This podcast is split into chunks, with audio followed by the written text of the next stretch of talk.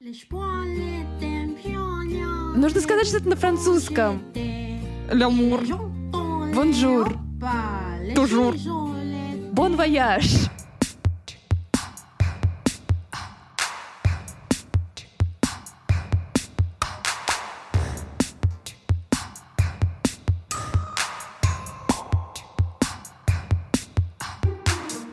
Всем привет! С вами подкаст «Поп-девишник» и мы его ведущие Лена и Наташа.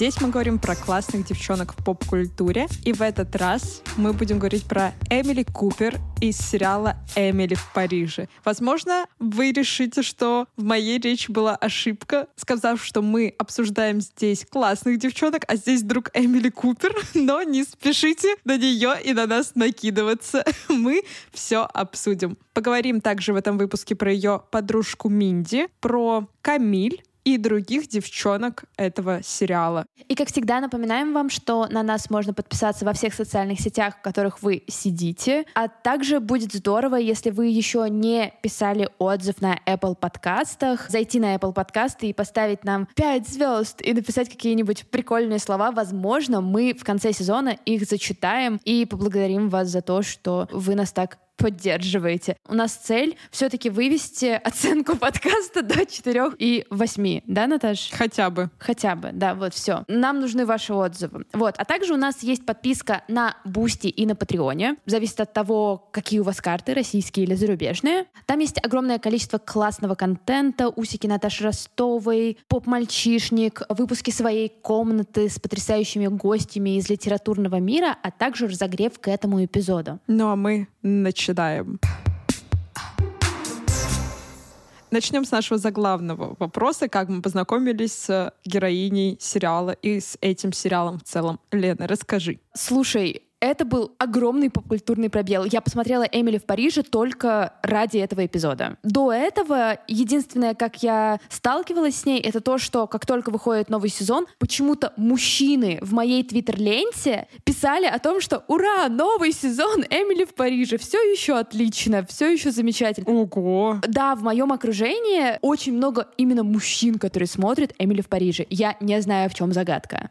Как я это еще узнала и подтвердила, я недавно ездила в отпуск в Абу-Даби, и там мы с Максом жили у друзей. Один из этих друзей — это Гриша. Ему, по-моему, ну где-то 30 34, наверное, 34-35. Человек, который типа супер бизнес и супер такой серьезный, у него есть ребенок, типа это взрослая жизнь. Мы что-то сидели, обсуждали посуду, и Гриша выдает, а ты знаешь, что французы сковородки не моют? И я такая, Гриша, откуда ты знаешь? Он такой, Эмили в Париже. Я такая, почему Жесть. ты его смотришь?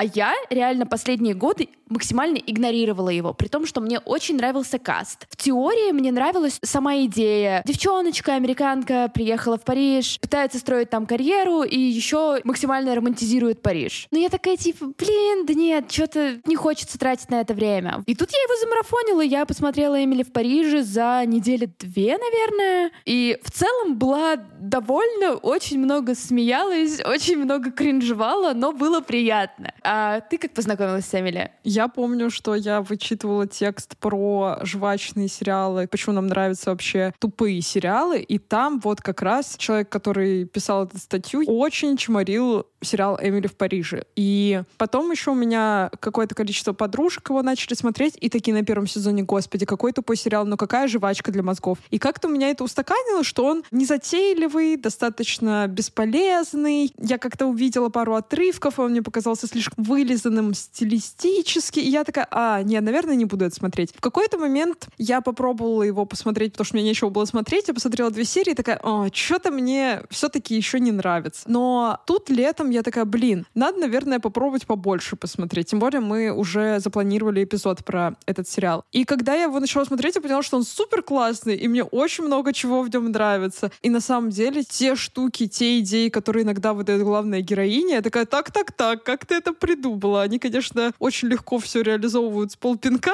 Да, да, да.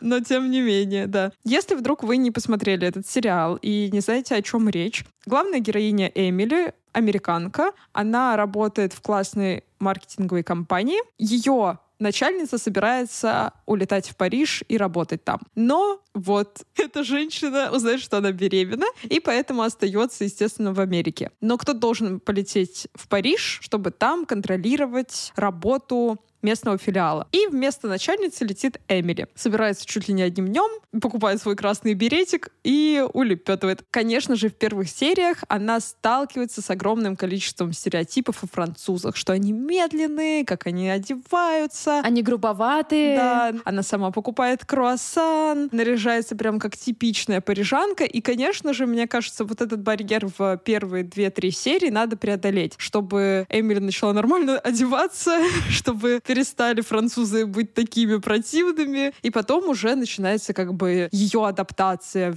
во французском мире, ее привыкание к этому ко всему, ее знакомство, ее смена характера немножко. Вот это все начинается. И продолжается на протяжении трех сезонов уже. Ну что, начнем обсуждение с э, главной героини, с Эмили Купер. Какое она на тебя произвела впечатление? Менялось ли отношение к ней на протяжении всех сезонов? Наверное, не особо менялось. Ну, то есть мне Эмили с самого начала нравилась. Мне казалось, что она довольно-таки честная. Она честно работает, она честно строит отношения. Иногда она ставит на первое место работу, а не отношения, но при этом она не предает людей. Меня возмущали некоторые люди в сериале, но вот Эмили мне казалась супер такой хорошей девчонкой. Мне, наверное, понравилось, что она вообще никогда не говнится. То есть это персонаж, который не обижается, не таит злобу, не выходит из себя и не становится вот противной. И в ней этого вообще нет. То есть даже если происходит какая-то неприятная ситуация, она всегда на позитиве. Первое время кажется, что это немножко напускной американский вот этот позитив, как мы привыкли думать, что американцы всегда улыбаются всем, а в душе они очень злые, коварные. Но Эмили на самом деле супер пуська, и мне, наверное, очень нравится, как на протяжении сериала она как раз проходит вот этот путь от трудоголика, от человека, который работает постоянно и выстраивает свою идентичность только вокруг своей работы и своего блога, и вот как в ней это на протяжении трех сезонов меняется. Если мы вспомним, была серия, где она вообще удалила свой аккаунт, потому что ее начальница сказала ей это сделать. Или там ей Алфи, это ее друг, с которым она знакомится сначала на курсах по изучению французского, потом у них уже начинается романтик. Он ее подкалывает, что она вот, ну, типа, слишком скучная. Она такая, в смысле я слишком скучная? Я сейчас угоню крутой, дорогущий байк и доеду до тебя на нем. И ты смотришь и думаешь, блин, эта девчонка старается выходить из своих каких-то рамок и чувствовать жизнь. Еще знаешь, какой момент меня возмущал? Что некоторые коллеги Эмили как будто бы расстраивались из-за того, что у Эмили хорошие идеи. Вот особенно меня возмущает очень сильно Джулиан. Он на протяжении нескольких сезонов раздражался от того, что Эмили докручивала его идеи. Или ее идеи были лучше, чем его. Ты сидишь и думаешь, а почему ты сразу начинаешь ворчать, нервничать? Сядь, поговори с ней, пусть она тебя научит тому, чтобы пускать вот этот вот креативный флоу максимально в разные стороны. Нет, ты сидишь и ворчишь. И они как будто бы завидуют Эмили тому, что она может классно выплевывать эти идеи, потому что у нее нет никакого фильтра. Она такая, ну мне пришло это в голову, почему нет? Ну, давайте попробуем. И обычно клиентам это нравится, что, конечно, редко когда бывает в реальной жизни, но это сериал, и в рамках сериала ты понимаешь, что у Эмили, окей, хорошие идеи. Ну, слушай, я могу понять Джулиана. Это все про синдром самозванца, наверное, и про то, что иногда тебе грустно, что ты сам не допер до какой-то идеи. Но я, например, естественно, ни на кого не ругаюсь и не стараюсь выливать свое раздражение на человека, потому что это еще и задетое самолюбие. То, что не Джулиан это придумал. И все это вместе, когда у тебя есть какие-то черты перфекционизма, и ты хочешь как отличница добиваться все сама, тебе приходится с этим бороться, что типа, окей, не всегда все классные идеи будут принадлежать тебе. Не всегда тебя будут хвалить за все. Надо уметь работать в команде, надо понимать, что если для общего дела мы это делаем, то какая разница, кто предложил. Мы же еще просто немножко не знаем, как они работали до того, как Эмили пришла. Возможно, Джулиан там был просто пупусечкой, которого все целовали за любую его идею, хотя идеи у него были так себе. Возможно. Поэтому как будто бы вот это переживание Джулиана, оно немножко гиперболизировано, возможно, потому что он еще и мужчина, простите, но задетое мужское самолюбие намного больше раздувается, чем женское, поэтому он беспардонно постоянно высказывает Эмили все, что она сделала не так. За выпуск этого эпизода мы благодарим бренд термокосметики Виши. Мы уже немножко поговорили о нашей главной героине, нашей Эмили, а теперь вместе с гостьей от нашего партнера Масленцевой Аленой, косметологом, трихологом и дерматологом мы обсудим, какие средства ей бы точно пригодились в ее Париже. Эмили — это у нас образ э, типичной миллениалки, которая перерабатывает, которая готова на все ради своей карьеры, и даже переезд во Францию, где рабочий режим вроде как начинается в 11 дня в лучшем случае, ее не особо спасает, потому что она живет по заветам корпоративной Америки, чтобы в 9 быть уже на месте. Сама она живет в достаточно хаотичном режиме, режиме, то есть у нее и много работы, и много романтических проблем, которые нужно решать просто в каждом, в каждом эпизоде. Тут возникает вопрос, как можно вообще регулярно ухаживать за своей кожей, при этом не тратя на это много времени, потому что у меня иногда есть такие штуки, что я захожу на YouTube э, к какому-нибудь бьюти-блогеру, и там э, self-care э, и skin-care рутина занимает примерно 40 минут, и я такая, нет, вы чего?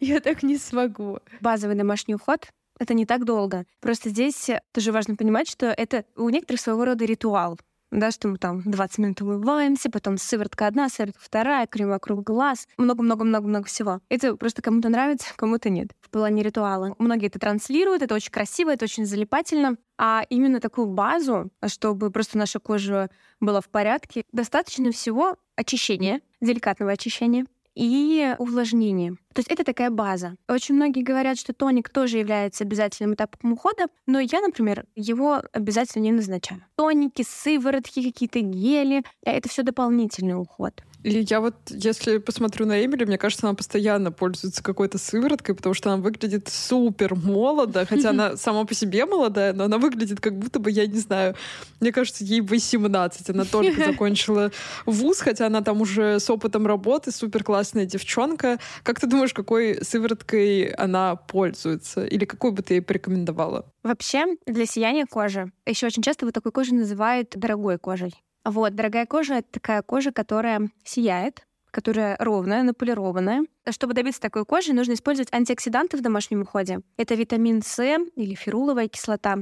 Антиоксиданты, они дают тяние кожи, выравнивают тон кожи и работают со свободными радикалами, которые у нас возникают при воздействии солнечного света. То есть, когда мы загораем, наша кожа, она разрушаются клеточки этой кожи, начинают замедляться процессы образования коллагена, эластина, и антиоксиданты как раз-таки профилактируют вот это воздействие, то есть они ее оживляют после фотохроностарения, это называется, когда солнышком мы загораем, плюс профилактирует пигментацию витамин С, и очень хорошо укрепляет сосудистую стенку. То есть если мы склонны к покраснениям, э, если у нас есть купероз, сосудики на щечках, крыльях носа, то витамин С прям будет супер. И вот, например, ей бы я порекомендовала сыворотку от Виши Lift Active Supreme с витамином С. То есть это действительно такой концентрат такого желтого цвета. Он поначалу, когда мы ее наносим, она немножечко липковатая, но при этом она действительно дает такой эффект сияния. Но важно понимать, что после одного раза использования мы не увидим вау-эффекта, что нужно попользоваться ей хотя бы, да, минимум две недельки. И вообще каждое средство прописывает, что какой-то стойкий и видимый результат мы увидим только после трех месяцев использования. Ну, как раз вот Эмили на три сезона.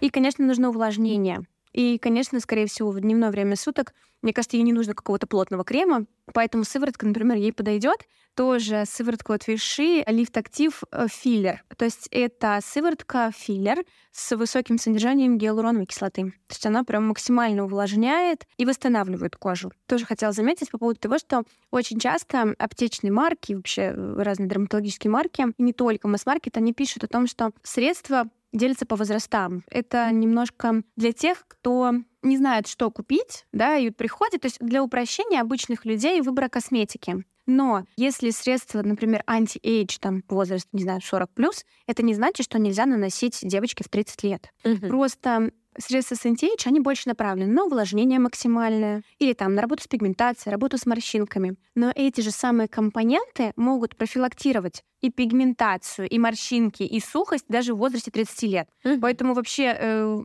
нужно не бояться и смело использовать эти средства точно так же, в принципе, может для всех возрастов. Спасибо тебе большое за то, что рассказала про то, что нашей девчонке подойдет в ее Париже, потому что она там действительно часто и стрессует, и попадает в какие-то ситуации такие интересные, и при этом всегда выглядит великолепно. И кажется, она уже подслушала наш эпизод и начала чем-то похожим пользоваться. Пожалуйста, всегда рада помочь, на самом деле, потому что я знаю, как важно выглядеть красиво. Всем хочется, чтобы была сияющая кожа, красивая, увлажненная, и не всегда мы понимаем, что для этого нужно делать. Вернемся конкретно про характер Эмили. Вот, наверное, момент, который меня немножечко смущает в ней, это как раз то, за что мы ее и хвалим, потому что она как будто бы ко всем слишком бережно, жертвуя собой. В этом моменте мне немножечко за нее обидно, потому что люди вокруг нее как будто бы активно пользуются этим. Причем этим пользуется Камиль, когда ставит какие-то условия по поводу Габриэля. Этим пользуется периодически Минди. Этим пользуются, в принципе, люди на ее работе. А Эмили такая, типа, да, давайте жить дружно и классно работать. А еще я люблю Париж. Эмили, ты заслуживаешь намного большего. Вот Алфи норм, кстати. Алфи... Алфи супер вообще, моя любовь. Да, Алфи прям хороший чел. И поэтому грустно, куда завел сериал в третьем сезоне, но посмотрим. То, что она такая достаточно добрая и бережная ко всем, меня не напрягает. Меня скорее напрягает, что как раз-таки чаще всего все равно она в. Например, там ее идеи все-таки принимают. Да, возможно, не сразу, но чуть-чуть попозже.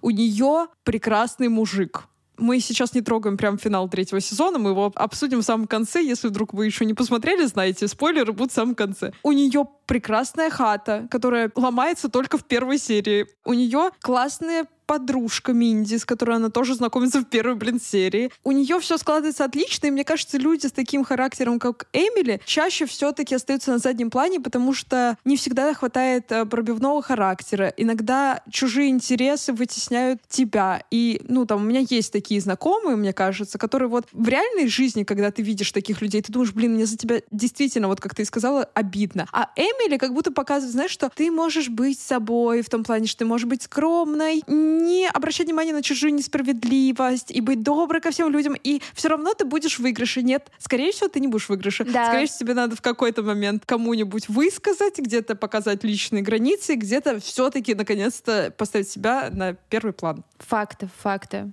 Личная жизнь Эмили, она очень похожа на такой французский фильм, в котором очень много романтики, очень много драмы, очень много таких сырых эмоций. И любовных треугольников. И любовных треугольников, конечно же. Начнем с Габриэля, потому что я помню, когда ты продолжала смотреть, а я еще чисто на начале где-то была, ты мне выдалась, что, господи, как меня он достал. Почему нельзя было сразу сказать, что у тебя есть девушка? Почему? Господи. Он очень некрасивый красиво поступил. Ну, абсолютно некрасиво. Мне очень нравится актер, он дико симпатичный. Лукас Браво. Ну, какая фамилия, конечно. Э, браво. Я вот просто, знаешь, на некоторых актеров смотрю и понимаю, что будь я тинейджеркой, будь мне сейчас лет 15-16, я бы вкрашилась. Прям вот вкрашилась серьезно. Но сейчас его герой меня прям очень сильно раздражал. Потому что в первом сезоне он просто какой-то странный, недоговаривающий. Размастня. Вот как идет жизнь, вот поток. Вот я по этому потоку буду идти. А тебе это обязательно не нравится? Наверное, нет. Ты любишь действия. Я люблю действия. Полюбил, приехал. Полюбил, переехал. Полюбил, да. сделал предложение. Да. Просто как будто бы у Габриэля все изменения в жизни, которые происходили, они происходили из-за женщин в его жизни. Не из-за того, что он решил их сделать. Ну подожди, он открыл ресторан. Ну вот только с рестораном. И то с рестораном там получилось классно, потому что Эмили, по сути, его познакомила с этим. Это я с тобой полностью не согласна. Вот это, знаешь, сваливает, что вот если бы меня не познакомила вот эта девчонка, тогда бы ничего не случилось. Это прям прямой путь к синдрому самозванца. Типа вот кто-то там когда-то что-то тебе подсказал одну идею, мы аннулируем игнорируем просто все старания. Он же там наоборот говорит, что он не хочет брать деньги у родителей Камиль. Он же наоборот про самостоятельность. И как будто бы знакомство со знакомым Эмили не выглядит как, что он кому-то чем-то обязан теперь. Ладно, ладно. Но все равно, как только у него появился ресторан, у него как будто бы появились какие-то цели. Блин, сейчас это все поп-мальчишник перейдет, но... Да, я уже тоже чувствую. Так, если вам вдруг хочется, чтобы мы подробнее обсудили мужчин из Эмили в Париже прям вот на все 40 минут час, то пишите, выложим на Boosty и на Патреоне, и будет всем хорошо. Но я сейчас постараюсь быстро. Когда у него появился ресторан, у него появились какие-то цели, то есть там Мишленовская звезда. Я хочу все-таки больше делать э, еды из регионов, в котором я рос, Нормандия, по-моему, да? Появляются какие-то штуки надстройки, которые делают из Габриэля такого классного персонажа. А до этого он такой, му-му-му, я не могу с ней расстаться, но мне так нравится Эмили. Блин, ну что же делать, что же делать? Слушай, у меня есть несколько знакомых, которые сейчас переехали в Европу, и вот одна девчонка рассказывала, как для нее вот сейчас открылся мир вот этих вот... Других мужчин. В том числе.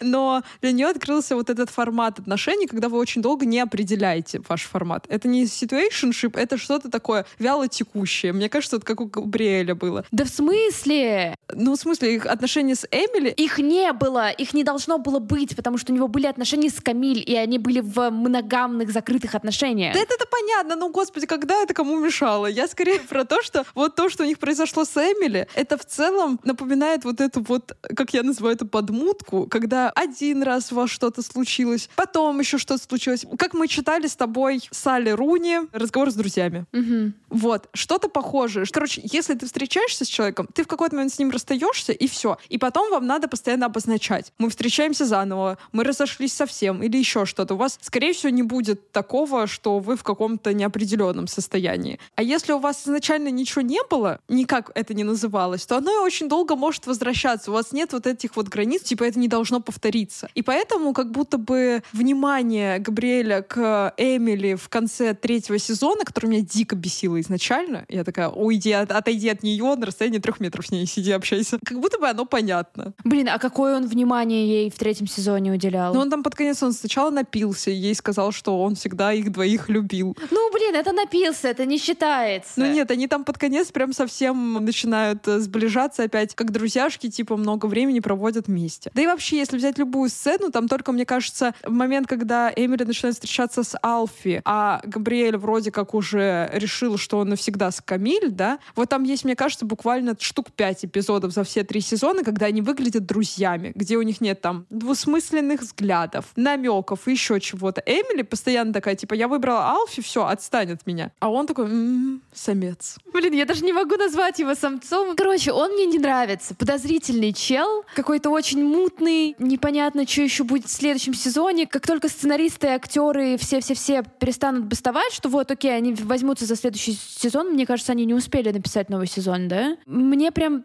вообще не интересно, потому что они еще такую удочку закинули на следующий сезон. Третий сезон, извините, начинается спойлер. Концовка третьего сезона кринж, отстой, кринж просто ужасная. Да. Я вот не скажу, что я много кринжевала на протяжении всего просмотра. И к третьему сезону я такая, вот, наконец-то Эмили встречается с Алфи. Она ему очень трогательно спела эту песню, когда он попросил ее перестать петь, потому что у нее нет голоса. Это было супер мило, очень красиво. Они вместе, они классная пара. Мне кажется, вот как раз у Алфи есть вот эта вот штука, что он любит что-то спонтанное, какие-то приключения, вот этот дух авантюризма, да, и он как бы вселяет в Эмили эту штуку, что типа не надо обязательно постоянно работать. При этом Алфи, в отличие как раз от Габриэля, он чувак, который все-таки, ну... С нормальной работой. И с нормальной работой, и у него есть большие цели. Вот они с Эмили, мне кажется, в этом-то и мэчатся, что им нужно что-то понятное. Конец третьего сезона мы видим свадьбу Габриэля с Камилей. Я такая думаю, наконец-то вы поженитесь и просто отвалите от этой девчонки. Тут Камиль вбрасывает, что нет, ты всегда любил Эмили, она всегда любила тебя. И бинго-бонго, Алфи встает и говорит, я не хочу быть твоим запасным вариантом, почему, типа, ты не сказал.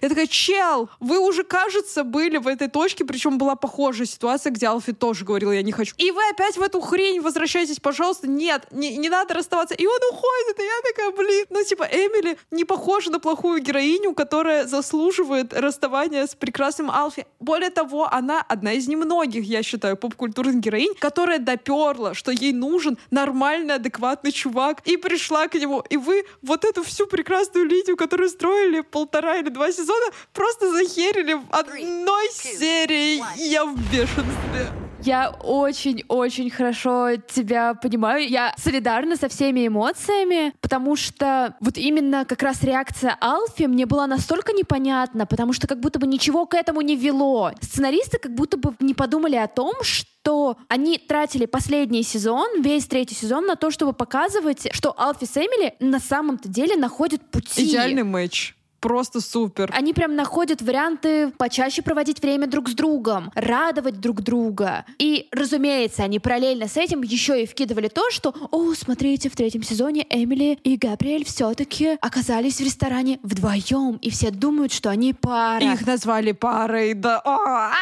Зачем? Всем уже пофиг, мы прошли через это в первом сезоне. Нам плевать на это. Отстаньте. Но вот что мне очень понравилось, наверное, в линии Эмили и Алфи, это, конечно же, то, что он ее называет Купер. Это, конечно, супер секси. Но еще мне понравилась мысль, которую я вообще решила взять себе на карандаш, когда он говорит, давай только не будем той парой, которая больше думает об отношениях, чем встречается и кайфует. И я такая, зачем ты это произнес? Правда, глаза колят, я не могу это слышать, пожалуйста. И Эмили такая, да, конечно, и такая, пу-пу-пу-пу-пу, я уже распереживалась с подружкой Минди о том, что он не познакомил меня с моей, со своей мамой.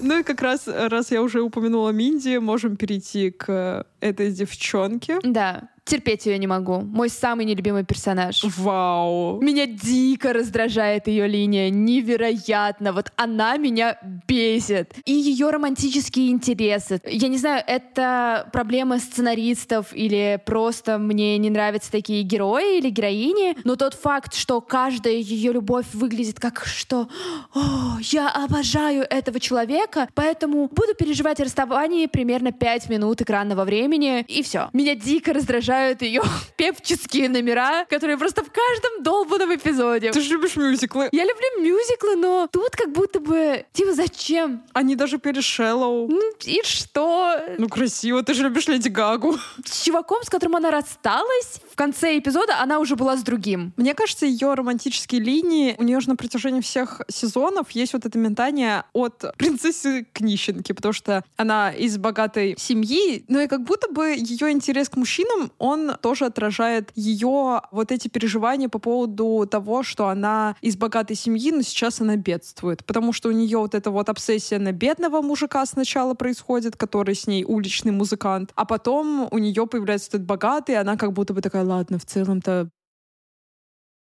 Да, согласна. Зая, это старая любовь. Попробуй от этой старой любви выкрутись, убеги. Все мы по ностальгии что-нибудь доделали во имя памяти прошлых лет. Прости, но нам изначально говорили про то, что, окей, она намеренно сама решила жить без опеки родителей, без денег родителей, сама зарабатывать на свою жизнь. Супер классно, здорово. Вот в случае с Эмили я понимаю, откуда у нее деньги на одежду такое. В случае с Минди нет. Вообще не понимаю. Учитывая то, что она постоянно ходит в такой же экстравагантной одежде, как и Эмили, я такая, ну, окей, как? Ты показываешься как такая бедная несчастная девчонка, которая ради идеи решила не участвовать в бизнесе по молниям. Господи, тот факт, что ее отец — это самый большой производитель фурнитуры для одежды. Ну, короче, она мне не нравится, она какая-то очень раздражающая. Ну, у нее же есть вот эта история, что она опозорилась, не смогла справиться с волнением, когда еще жила с родителями. Это история первого сезона. А дальше что? Дальше нее не появляется ни одного части персонажа, за которую я могла бы зацепиться и сказать, что типа, а, да, она крутая. Ну, слушай, она выбирает вот эту уличную жизнь, где она со своими друзьями-музыкантами. Ну, тогда бы жила бы на улице, а не у Эмили, блин. Она еще, по-моему, за аренду не платит. Да, вот этот момент после просмотра секса в большом городе очень сильно напряг, потому что мне тогда не понравилось, как себя вела Кэрри. И сейчас мне не нравится, как Минди, что типа ты слишком долго живешь. Вот, это, мне кажется, единственный момент, где я прям смотрю, и мне становится жалко Эмили, что она вот здесь не отодвинула свои личные границы, потому что там же бывают моменты, где Эмили извиняется за то, что она, о боже, пришла домой во время секса Минди с ее мужиком. Да, это ужасно, это отвратительно. Ну вот именно поэтому она мне и не нравится. Она не видит границ. В момент, когда у нее появляется этот богатый мужик, она отодвигает Эмили максимально. При том, что Эмили, когда у нее появляются какие-то мужики, классные романтические интересы или менее классные Габриэль, то она про Минди никогда не забывает. Есть комедия положения, а есть трагедия положения. Вот мне кажется, они пытались сделать трагедию положений, потому что постоянно кто-то что-то за другого додумывал или неправильно понимал, и там типа в один момент все обыгралось так, что ей вот этот э, Николя сказал Минди, что «О, Эмили уже ушла, потому что ей типа на тебя пофиг», а на самом деле Эмили ушла, потому что ей Николя сказал «Вали отсюда». И Минди такая сидит, блин, почему так случилось? А потом все равно в самом же конце, когда она прилетает на вертолете... Тоже кринж абсолютный. Они даже не рассчитали площадку для посадки, либо создатели сериала хотели сделать настолько это помпезным моментом, и они просто сели рядом с обеденным столом, и просто все разлетелось, и я такая, ну жесть! Если бы я была хозяйкой и все это готовила, я бы села бы на этот вертолет и улетела в ресторан обедать. Блин, мне, наверное, не очень нравится ее стиль одежды, потому что он как будто бы местами слишком популярный, местами какой-то странный, ну просто, наверное, мне не близкий. Но я не думала, что эта героиня может вызывать именно негативные чувства. И мне было просто не пофиг, местами окей, местами вот она меня напрягала, но... Мне не нравится. да. Все, все запомнили, мне не нравится Минди, ненавижу этого персонажа.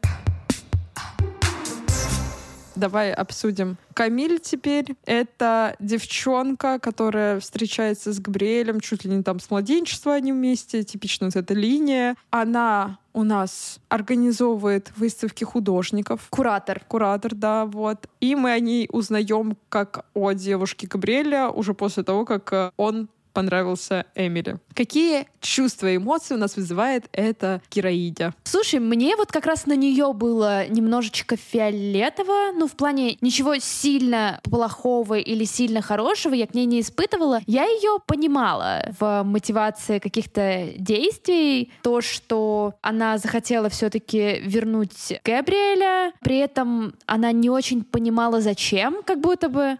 Еще одна интерпретация имени. Да, да, да, да, Габриэль, Габриэль. Я говорю, если вы посчитаете, сколько разных вариантов имени Габриэль, Габриэль, Габриэль, Габи, Гэб я использовала за этот эпизод, то я... Скину разогрев на бусте, где мы коверкаем имена, и нам это не нравится. Короче, я примерно могу представить, э, почему она решила вернуть Габриэля. У них действительно очень долгие, стабильные отношения, в которых э, как будто бы есть один вариант дальше, и это свадьба и дети. И тут это рушится, рушится из-за того, что Камиль очень сильно обижается. Габриэль подарил сковородку именную этой тупой Эмили. То есть там все понятно, она чувствует, что что что-то угасло, но вот они расстались на время, и как будто бы чувства снова ожили, и теперь она может строить с ним отношения. Но когда она снова оказывается в этих отношениях, кажется, ей довольно скучно в них оказывается. Вот этим мне вот эта линия вообще не нравится. Окей, люди не умеют принимать решения. Тогда просто не держите друг друга. Легко сказать. Легко сказать. Окей, если ты не можешь определиться с отношениями, не вступай в них. Зачем ты держишься? Они как будто бы, знаешь, и умные, и красивые такие, типа, так, мы не знаем, что будет дальше, нам страшно быть одним, мы боимся одиночества, и поэтому будем вместе, потому что мы привыкли друг к другу. Вот эта линия, когда герои встречаются чуть ли не с детства и не могут, блин, расстаться, меня бесит больше всего. Я недавно смотрела сериал «Постучись в мою дверь», о нем у нас тоже, скорее всего, будет эпизод, и там тоже есть вот эта дебильная линия, где герои у нас с детства, с колясок, и до сих пор кто-то из них не может остыть. Мне кажется, это достаточно скучный троп, и плюс мне, наверное, кажется, вот как раз Камиль достаточно избалованной девочкой, потому что у нее вот у родителей вот эта большая резиденция, мама ей подсказывает о том, как сделать так, чтобы Эмили отказалась от Габриэля, и вот это вот все прям с жиру бесится постоянно. В целом, да.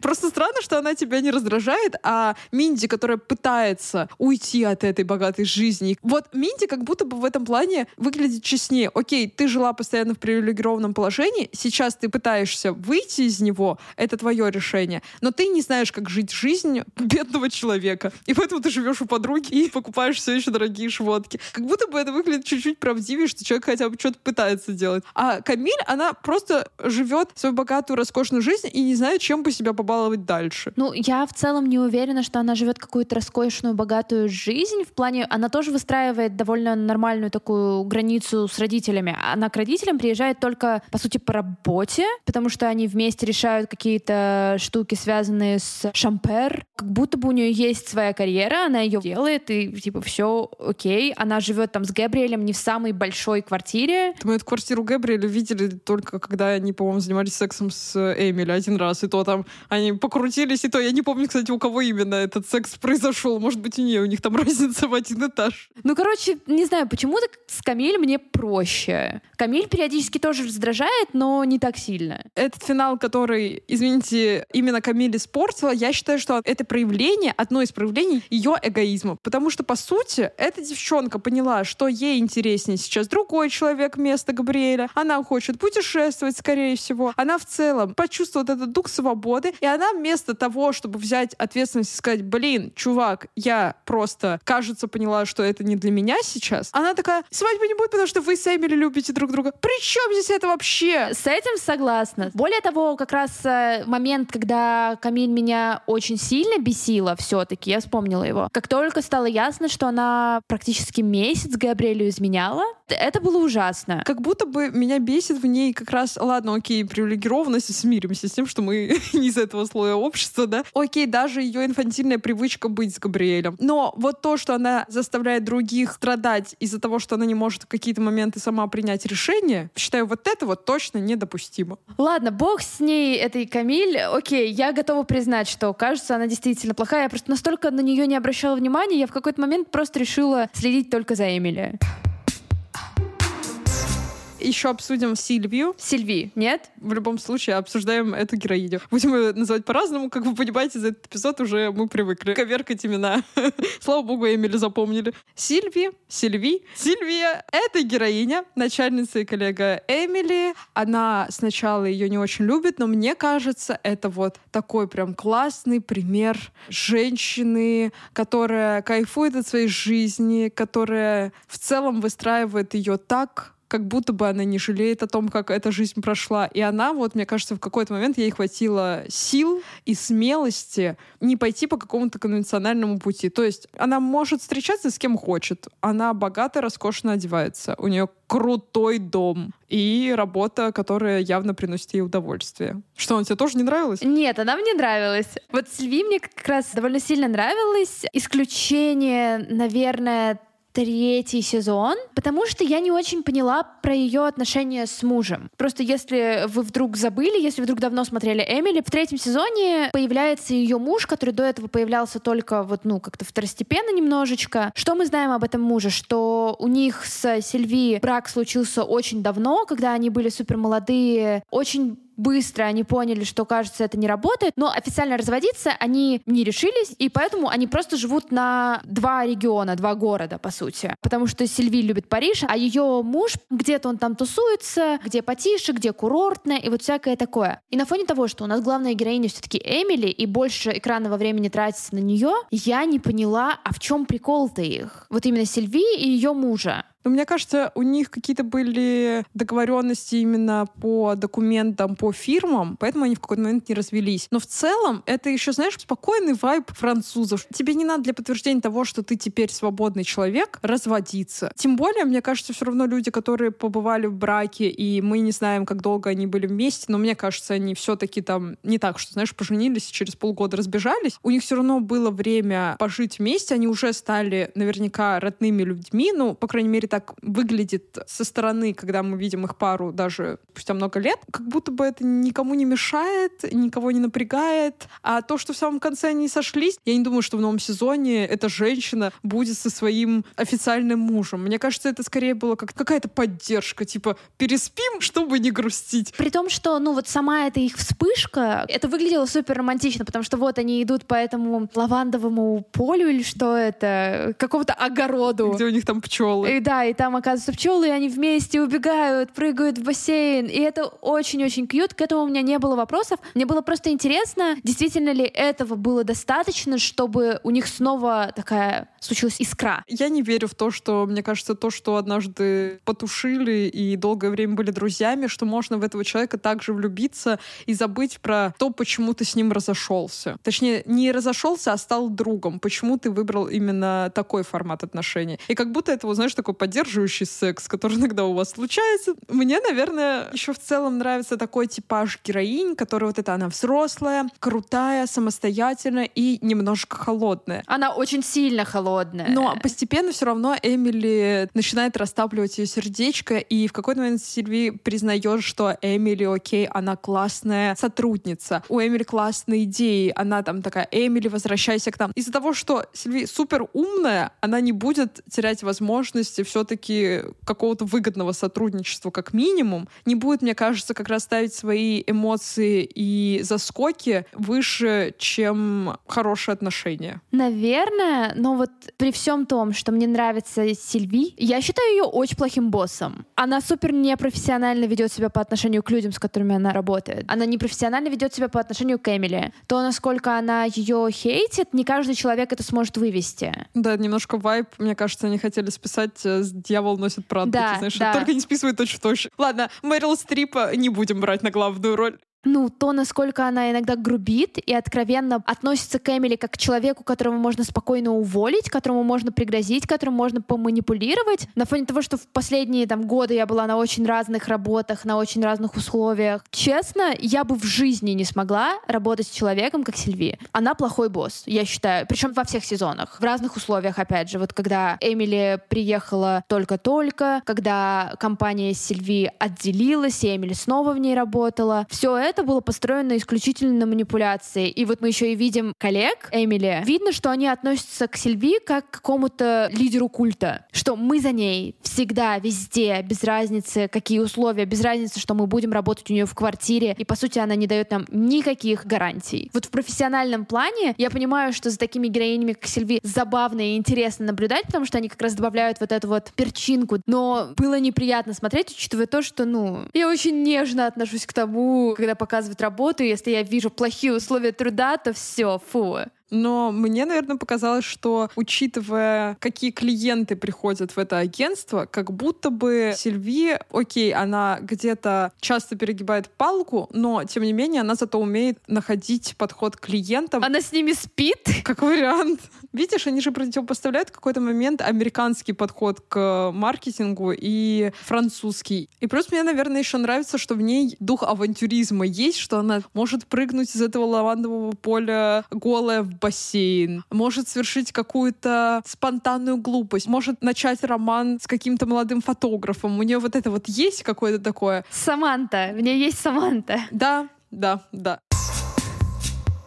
Ну что, вот такой вот у нас получился разговор про Эмили, Париже и других девчонок этого сериала. Рассказывайте в комментариях, как вы относитесь к этому сериалу, кто вам понравился, кто нет, ждете ли вы новый сезон. И опять же, напоминаем, если вам вдруг хочется отдельный эпизод про мужчин, потому что мы все-таки держали себя в руках, хотя очень хотелось э, просто весь эпизод э, говорить про то, как нам нравится Алфи, как не нравится Габриэль, Габриэль. Габи. Э, Габ, да. Он же Гога, он же Жора. Ну и плюс там было еще несколько персонажей мужских, которые заслуживают того, чтобы их обсудили. Если вы хотите, чтобы мы их обсудили, пожалуйста, пишите, оставляйте комментарии, оставляйте отзывы на Apple подкастах. Очень-очень будем будем рады их получить. Также не забывайте про подписку на Boosty, есть три tier а, а если у вас зарубежные карты, то залетайте на Patreon, все ссылки будут в описании этого эпизода. До следующей недели. Пока-пока.